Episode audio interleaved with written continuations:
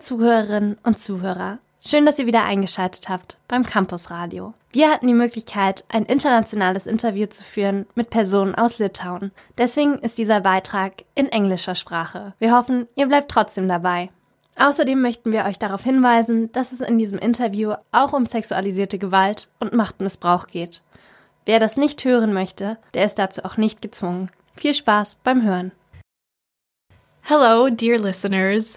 Now we have an English podcast for you today, as you might have heard already. And today we're going to talk about the piece, The Silence of the Sirens, which was this year's winner of the Fast Forward Festival, which Annie, Philip, and I, Sarah, got to attend and talk to you about in the last few episodes. So today we got the chance to interview two members of the team, the director and one of the actresses, and it was incredible to hear all of their insights, and we would like to share them with you today. A little warning to those who would not like to hear about sexual assault and power abuse, because these are some of the topics that we're going to be talking about in this interview. But for those of you who would like to stick around, we invite you to listen to this very special interview and have fun.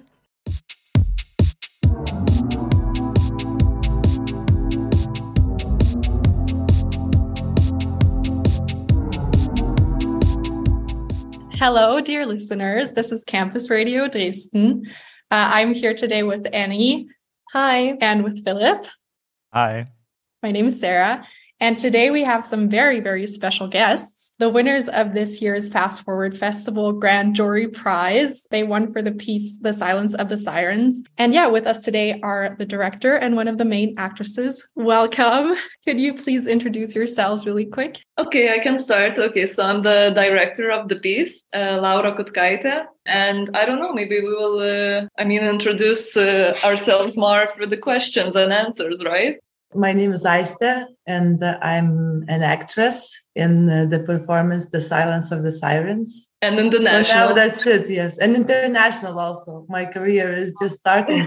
Hey, great. So our first question is how you guys like came together, how the team formed, how everyone met each other.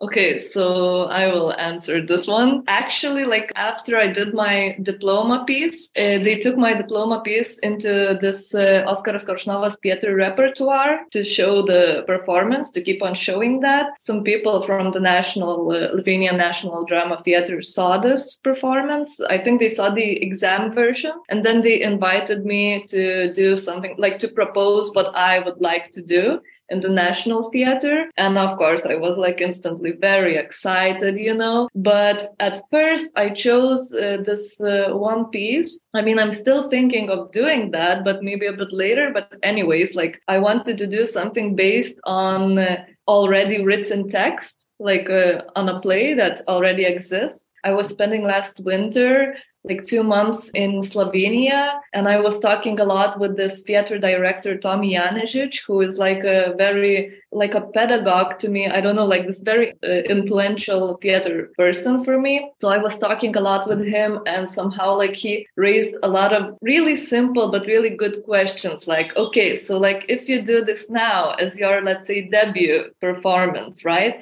After 10 years, if you think, was that like the right choice? Is it still the, a good choice you know like are you happy remembering this and i started thinking okay maybe this is not exactly what i actually want to do. So then i switched to this the silence of the sirens and i proposed this to the theater and they were like oh my god we were already planning for like three or four months to do this other piece and i just switched everything you know. It changed but it changed for the best. Three actresses who are in the silence of the sirens they stayed from my cast that they were casted previously for this previous performance that i wanted to do. Two others i invited afterwards. With aiste i worked with on some play readings so i already knew that she's like a mega talent and i actually saw her i saw her act even before she went into the theater academy. So I was like fangirling even before that, you know? Toma, Rimante, I always wanted to work with them. Like Rimante is an absolute legend. Uh, is like a young legend. And Gerda, she was my course mate because we had this shared course of theater directors and actors at the academy. So I knew that I can trust her as a human being and also as a professional. So yeah, so I just invited the actresses and they all just said, yes, let's do it. And Jurata was the last one to join the team, but she was also very eager and everything was like super smooth. All the actresses are so different. Like they are so different. I love it. During this first week, uh, me and the playwright, Tekla Kavtaradzė, we were sitting looking at all the actresses, you know, doing their improvisations and everything. And we were like, oh my God, this is such a good choice. Yeah, I couldn't agree more. It was a fantastic choice. Um, but yeah, we were also wondering like how the topic in general came up, like how you thought of focusing on the abuse of women in the art world?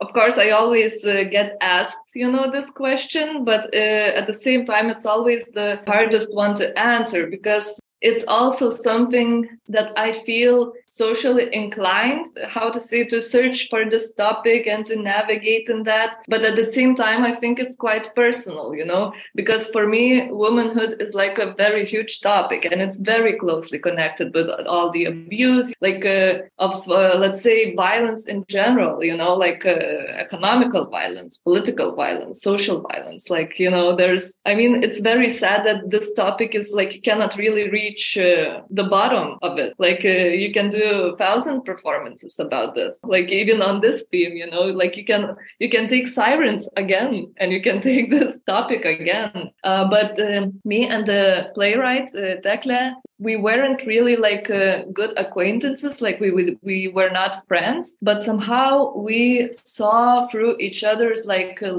facebook posts or the academy wrote some emails to us like inviting us to uh, jan fabre's uh, lecture you know and it was after all the women publicly came came out. And we were like writing back like please give students more information you know about these artists that you are inviting to listen their lecture or something before you're inviting actually. Like we knew something about each other that we're against that in a way. But that's how we came together Okay. And yeah, you already mentioned like choosing sirens as this canvas to show this story again. So, yeah, could you tell us a little bit more about that? Why you chose this myth in particular? Well, the thing is that I mean this uh, this is just a very small part of this myth. You know, it's more like we chose a motive from this uh, myth, not the the myth itself. But anyways, first, actually, I knew the topic uh, of this documentary part that I wanted to do, and then I was uh, looking for something from the fiction part uh, so I was looking for something that would be connected with the female voice. And I think that it's like the main thing why I chose sirens, because uh, in this classical view of them, they are like these monsters who are just luring, tempting sailors, you know, with their ships to crash their ships into their rocks so they could, okay, eat them. That's the other thing. But yeah, like we had this as I guess every country, but like we had this, it wasn't even like a Me Too scandal, I would say in Lithuania. It was like just like a few public stories. Like we didn't really even had this as a thing, you know, because it came and it went like in, I don't know, a month or two. Like it was really so fast. And then we were thinking with Tekla, like, has anything changed? is this not a problem anymore? And so we all open the topic again, and then we see that, okay, this is still a huge wound in Lithuania, not even in Lithuania, as we now understand from the reactions. The stories you tell are so dark and scary. And I wrote that you worked with collaborators. Can you tell us more about where you come from and how close they are to reality?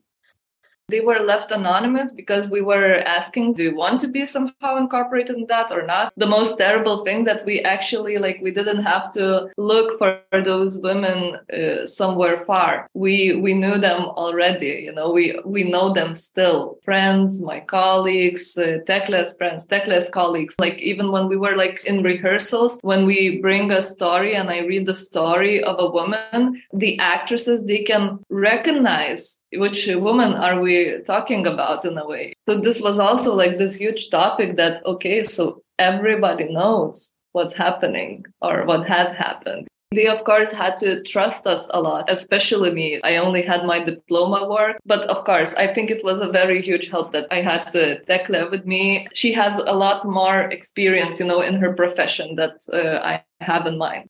Yeah, and I maybe could add that for these women, these stories and the telling of these stories was also an experience because some of them uh, uh, were already past that. Some of them uh, said it for the first time. We told it in our play and in the premiere, and she heard it by herself for the first time, what she told. So it's still a big process for her to deal with this. I think for her own, it was like a, a big experience. Probably she trusted us somehow trusted us that we won't do anything bad. So you were talking with these people so you really have to talk with them again you know to have this uh, like feedback. Is it okay what we did with that?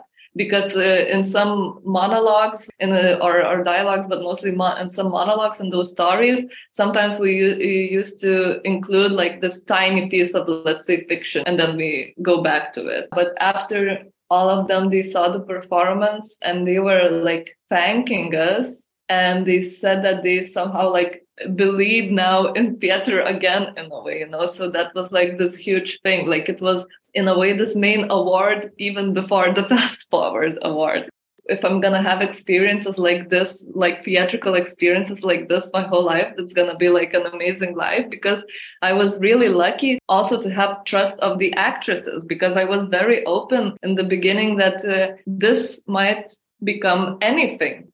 Yeah, but I could also add that these women participated just in the first part of the creating the play. So we all had many questions before the premiere how they would react because uh, the process continued and the forms changed and it became weird to think what these women will how they will react but they all reacted very well. We had many elements of comedy and not for everyone it's acceptable especially if it's your own story i hope they didn't lie that they liked it. No of course we haven't. Okay so i'm really like a fan of dark humor you know. I love this uh, let's say healthy irony or a bit of a sarcasm on stage. I think it works perfectly well because it, it's connected with this contrast. But the thing is that even though if we are like joking about it I knew that this main goal is to have this feeling that even if we're like being sarcastic or even like nasty about it, it's about to make women who are looking at all this feel empowered still, you know, like even if we're like being nasty or sarcastic or whatever, we're doing this from this like very huge power within ourselves. Like even if we are telling this horrible story, we're telling this with fierce power our actresses like they were actually reclaiming the power for those women I also think that these uh, comedic moments were also super powerful when they turned, like sometimes when it was very comedic and then suddenly it turned very serious. And that to me made those moments hit even harder and yeah, become even more heartbreaking. So yeah, I think that was a very good choice in that way as well. Speaking of performance, I think I could speak for us three that your performances were super strong. Uh, we are really stunned, and you really could feel the vulnerability, the power, and the fear, and it was so captivating and thrilling. We are asking ourselves, what does acting in Silence of the Sirens feels like, and how did you approach your roles? As a person, I like to be vulnerable. And on stage, I'm always trying to not to be afraid to do this. And when you are as vulnerable as you can get, that's when the power comes because you don't have anything to lose. You don't have any masks on you. You don't pretend to be anything else. You just are yourself. I love this performance actually as an actress and as a human being. It's very important for me. And uh, I am always very excited to play it. First of all, because um, it also somehow touches me. All of these stories with uh, all these women, because I know many of them. One of them I know very well, and the story happened when we were course mates in the academy. I didn't tell her monologue, but I'm always going to the play to act for her to people to hear the story, to to fight for her when she couldn't somehow, when she became a stone and couldn't fight for herself. Yeah, and all these elements that Laura gave us all the uh, dark comedy, all the sarcasm, irony, all these uh, hyperbolistic forms and masks, they help to play this performance a lot because you can you can never do too much you can do more and more and even like push a little bit and uh, as an actor and you can improvise. It's it's a good thing to search for that easiness in these uh, strict forms. I feel very free in this performance and i love it there was a scene in the piece, it was uh, relative in the beginning, where you actresses were just meat And there was this very physical challenge you had where you punched yourself all the time. How did you deal with these uh, physical challenges in this role? Was it really hard? I suggested it herself. Yes, I suggested it myself when it was like a day of improvisations, and Laura gave us some exercises. I think she told us to pick one word and do an etude about it. So I picked meat and I did it on myself. It's it's not uh, hard. First of all, it uh, seems like very hurtful, but all these uh, marks they disappear.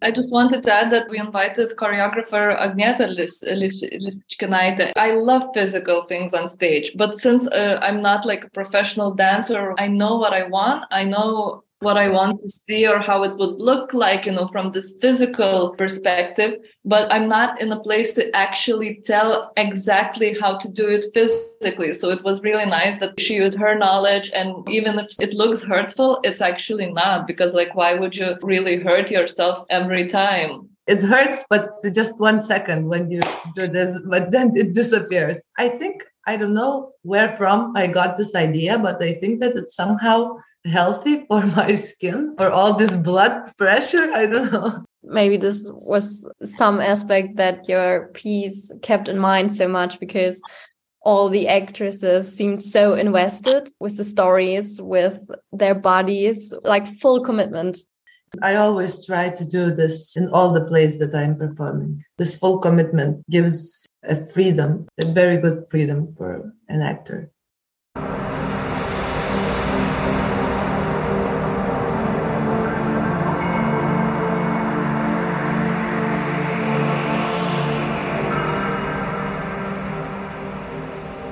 Then maybe we come to our last topic, which is this topic of women in entertainment. This question is a bit tricky, and we thought about it very long how to ask it. Do you think there is a double standard in the theater industry, criticizing social problems on stage? And then you showed us what theater can be like, how it maintains strict hierarchies and maybe abuse of power is there a double standard? I mean, of course there is. That's why we're creating the performance and that's why it's still a topic. But there's also the other side of this double standard, you know, because we have a middle-aged white male uh, trying to talk about uh, feminism, not knowing what it is actually. Just maybe people heard this word. Maybe it's a huge topic in Europe theater right now, you know, something like that. I am of this opinion that my experience as a woman especially like my bodily experience is not something that a man could fully understand like we can communicate so much about it. And it's vice versa it's the same for me. And i think it's like a really huge topic as well you know like this masculinity right now. You could do a lot of amazing performances about it.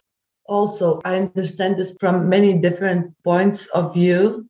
For example in lithuania in theater when you have a poster of your play, it says director, not like woman director. Yeah. And they cannot change it because it's always been like this. Actually, they can. They just have to click a few clicks on their website. Yeah, but, but they won't. Supposedly, it's the tradition that doesn't let you click the click. Yes. Yes, and another situation that I have just lived through was I'm acting as an actress in a play that our director is very known and he thinks that this play is a feminist play. And after every performance, me as Aiste, I have to hear his thoughts about feminism. I quote him yeah, this play is uh, a feminist play because women masturbate and are not afraid to show it. Yeah. So okay, so that's how you understand feminism. Okay, okay.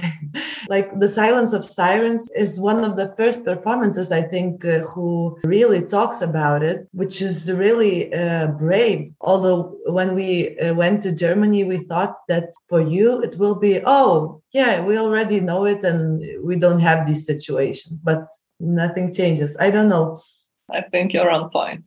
I really think your piece is so strong in showing all this without coding it and without sexualizing the actresses, which I thought was very cool because when I thought Gerda has to take off the green jacket, I thought, oh no, please don't do nudity because you criticize nudity in a way.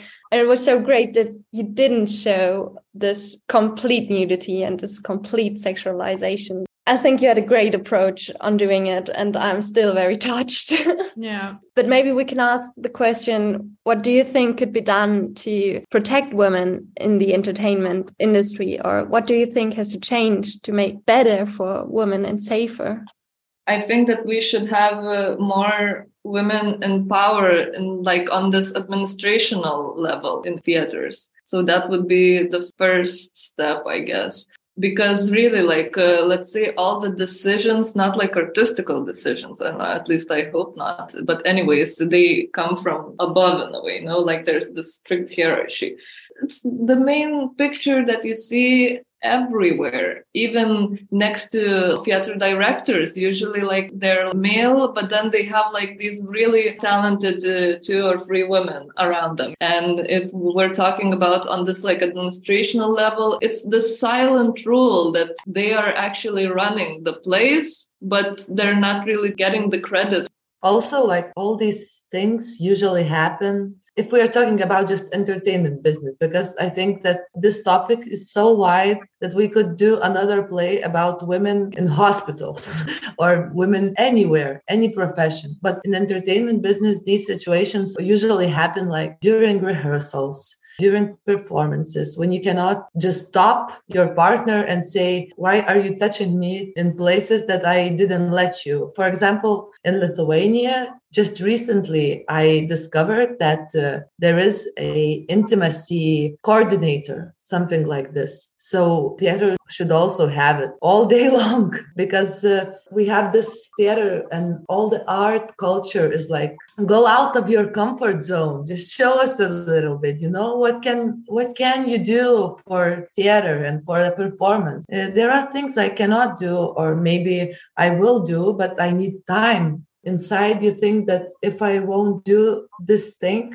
i won't get a part i won't get job. People won't invite me in other place. And it's very bad this thinking.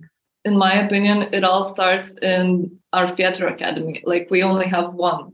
I think it all starts here because really like okay so for example as my course we had like amazing pedagogues for actors. But at the same time you can feel this general vibe of here's a director and here's an actor, you know? If a director tells you to do something, you do something first and then you ask why. Like you're not supporting any communication. Because, for example, I love when the actors are saying why, or maybe I'm not gonna do it. Like, okay, yes, like show your character, you know? Because it's so important like on stage for example in our performance i think that it's so powerful because we're not putting on some huge masks. Like you can actually see these actresses as they are as well you know with their own energies and i think that's the most powerful thing. The actors are super talented uh, when they finish this academy. But uh, i think it's not a good price in a way because the approaches could be different and i have seen different approaches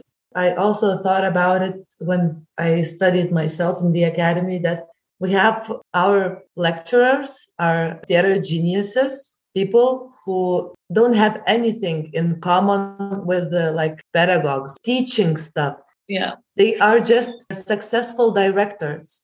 Maybe I wouldn't want someone like a pedagogue could be teaching me acting who didn't succeed in theater at all or doesn't have his own taste yeah it's very uh, slippery because the people that teach you are not able to do this.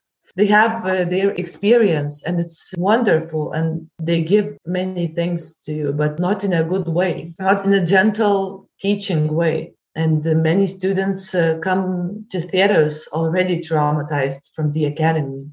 I don't know how it's in Germany, but in Lithuania, there are many situations like this. They become so humble and somehow I want to scream, especially to women. No, no, don't be humble. Yeah, but I think that also it's this school of life. uh, when I first came to theater, one actress who was also my teacher, it was my first performance in theater. I was in the in my second year. And she was so rude at me. She was so ungentle, although she was my teacher in the academy. She was so egoistic and i had this big trauma four years after the academy about six years after this first performance. I can really stand for myself and say i don't want to be a part of this performance. You don't tell me what to do. You let me create all these things. I can say now but before because all this profession is about relationship.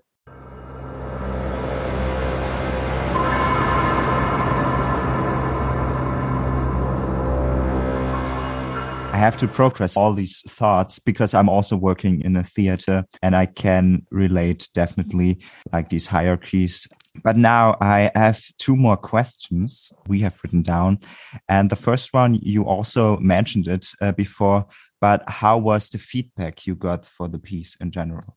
So there's official feedback and unofficial feedback. So that's the thing. Okay, so from theater critics, and I think they were all female theater critics. Yeah, and they almost said the same. Yeah, I think we had one nice review but the other abuse one was like this really weird even like personal attack even though like i don't know this woman and i was sort of like looking up to her like i really thought that she's like this let's say feminist figure in the theater. I think the main point there was that i am a shitty director and i really don't know how to use my tools. Somehow our theater and theater critics are in such a big conflict. I don't know for how long I didn't read a good review of any performance, but all of the critics that uh, wrote the reviews for us were feminists, and uh, they were all saying we are talking not too bravely. We are saying the things that uh, everybody already know. One critic even criticized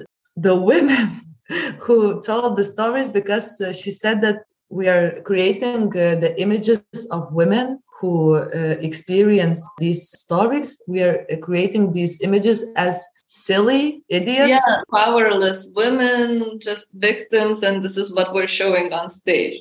Like, okay, of course, maybe it's possible. Like, we all read the stage, you know, really differently, but but how can you like criticize stories that were actual so you say that they were silly back then when they didn't uh, drive home from director's house? That's a very interesting topic because you have this like freeze or run coping mechanism. For example, I know that I am freezing, you know, if something's happening. And a lot of women have that. And it's not something to blame because this is just something that happens. If someone has never experienced that, of course, it's like super easy to say that, okay, why were they doing this or that? Mm-hmm. And at the first performance, our theater audience came. So it was like a big comedy, all the play, because they knew all the insides, they knew all the directors, what are we talking about, and all these jokes. They got it all. And now, when the real audience is coming,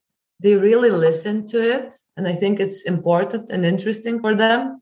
Although we still in Lithuania have a big part of people who think that Me Too is not real and uh, these women, it's their own fault. And they are sluts who, like sirens, they seduce directors. So we went to this festival, one of the biggest festivals in Lithuania.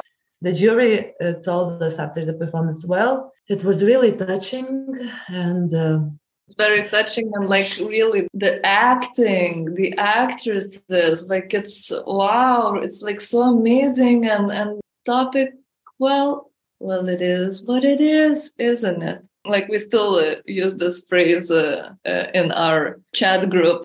And it was very exciting to show performance to the Dresden community, really, because uh, it was completely different. For example, in my monologue, where the director gave me a candy, all the time in Lithuania, people are laughing. You were listening uh, completely different, and that was very nice. I also remembered this one thing that uh, was told in one of the reviews. Okay, so you're like playing some brave women, right? But you're like not brave enough because if you were brave, you would use like real names and surnames of these people, you know? What the hell? No, there were some people from theater who said that yeah it's a good topic but uh, it's not interesting for the whole audience because it's just our insights it's too narrow you have to do it for the same reason that it's narrow and it's like uh, not known for the whole audience for them to get to know. Yeah and usually if you have like this very wide topic it's gonna be quite superficial you know? Like you have to make uh, these tinier frames in a way. About the unofficial reviews the real audience that comes with this like third or fourth performance mm-hmm. usually their reviews were like heartwarming in a way but it's not something that they would post publicly it's something that they would write to actresses to me you know like through messenger it shows that it's still a huge topic Thank you so much. And I think it's so important that you dealt with victim blaming. You know what I mean? It's your fault. You should change your behavior, and then the problem will go away but that's not it. And I think your piece is useful in not only your specific CHA industry, but also in other industries, being a well, woman in general. I mean, I always try to stay away from all these uh, great advice givers. They have their own uh, universal truth, and then that's it. I think it's very dangerous when it's just like very much in black or white, and that's it maybe because of the time, one last question. Do you have any idea what you want to bring to stage next year in Dresden? You definitely want to... want to bring me to Dresden. Of course. And I definitely want to bring a freaking fantastic performance. I'm planning to go back to Dresden, see more performances. For me, it really depends on actors. It also influences my choice of text or anything. Let's keep that the mystery of 2023. Well, I think I can speak for all of us that we're super excited to see what you do next year, either way, whatever it is you're going to do following up, like we already said, we really, really love the piece. We do not agree with the theater critics. We thought it was really, really touching. And like you said, for example, the scene with the candy, for me, that was like one of the most touching ones. I almost cried. It makes me really sad that people laugh at that. That's also like a coping, like defense mechanism. Yeah. It's even like finer when people catch themselves laughing and then they ask, why am I laughing? Thank you so much for talking with us. And thank you so much for sharing all of your personal insights and everything. It was a really, really interesting interview with you. Thank you also for so this cool. interview. Yeah, so thank you. And I guess I'll see you. Have a nice Ciao. evening. Bye. Bye. Bye. Bye. Ciao.